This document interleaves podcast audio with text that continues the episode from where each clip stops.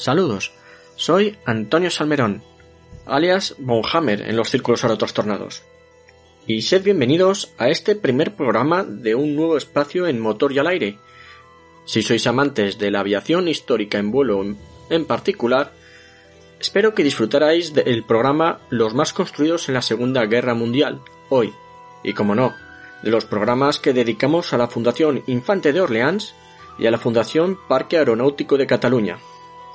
Estamos a la espera de poder coordinar otro programa para hablar en un futuro de la Fundación Aérea de la Comunidad Valenciana, pero mientras esto llega, me he animado a empezar a recopilar y compartir con todos vosotros las distintas colecciones o ejemplares históricos en vuelo que he repartidos por el mundo, debido a que este es un mundo vivo en constante crecimiento, donde los aviones cambian de propietario, se repintan con nuevos colores, se reconstruyen nuevos aparatos, desgraciadamente se accidentan es posible que estas colecciones puedan incrementarse o disminuir en un futuro respecto a lo que hoy os comente.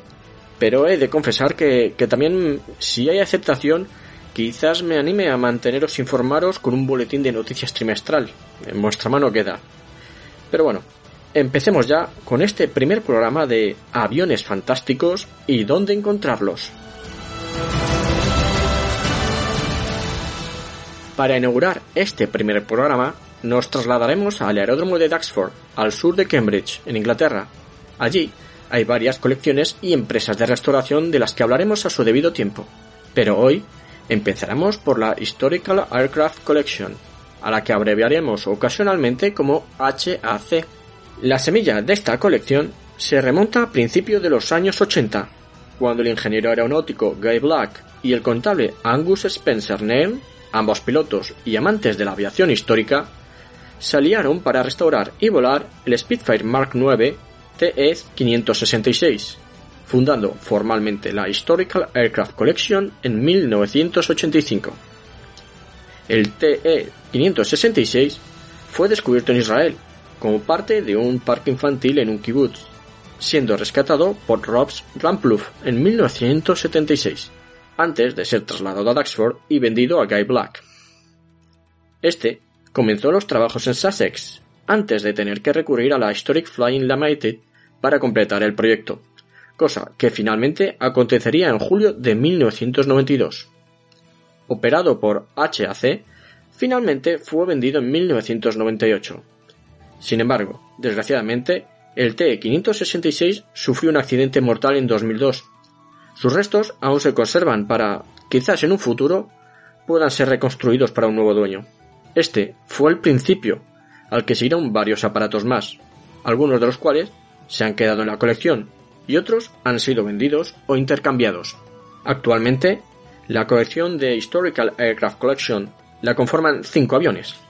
Empezamos por un fantástico Airco DH-9 construido en 1918, con número de designación militar E8894.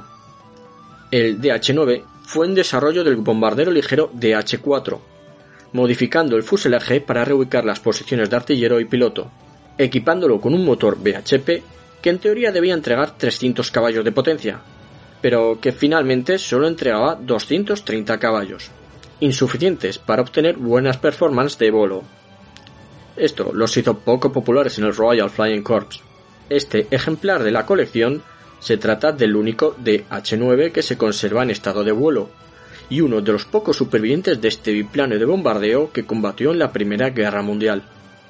Los restos del E-8894 se encontraron en la India en el año 2000, tras seguir la pista que hablaba de hasta tres de estos aparatos en la antigua colonia británica.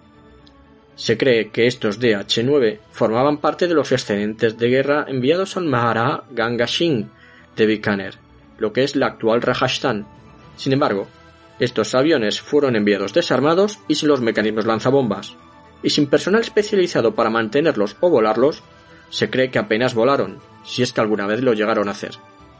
Tras unas largas negociaciones para adquirirlos, que llevaron hasta casi tres años, Gay Black pudo adquirir los restos del E8894.